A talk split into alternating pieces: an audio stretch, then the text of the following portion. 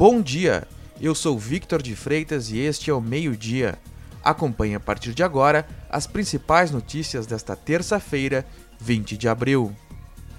Começou nesta terça-feira a distribuição do lote do kit intubação com sedativos para pacientes em UTIs. Ao todo, 62 hospitais e 47 municípios do Rio Grande do Sul vão receber os medicamentos. No entanto, o carregamento é pequeno, com alguns hospitais recebendo sedativos em quantidade necessária para 1 a 7 dias. Eles são essenciais para a permanência dos pacientes em leitos de terapia intensiva. O Rio Grande do Sul segue como o estado com maior percentual de aplicação da vacina contra a Covid no Brasil.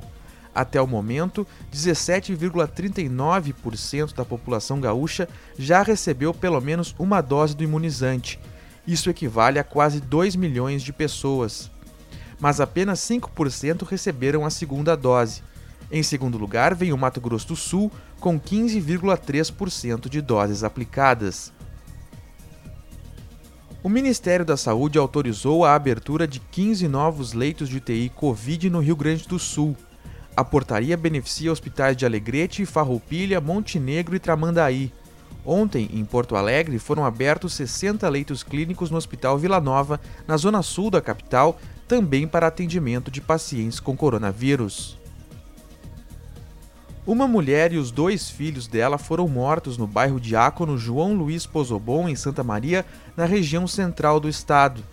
A casa onde eles residiam foi invadida por criminosos. Os assassinos atiraram contra as vítimas e o imóvel foi incendiado. O motivo do triplo homicídio é desconhecido. A Polícia Civil investiga o caso. A massa de ar seco que está no Rio Grande do Sul permanece no estado nesta terça-feira. Após uma manhã de temperaturas amenas, o calor aumenta a partir da tarde, máxima de 25 graus em Santa Maria.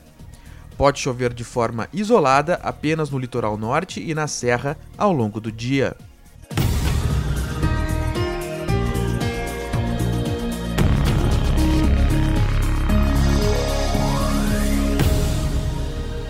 Para saber mais, acesse agora rs.com.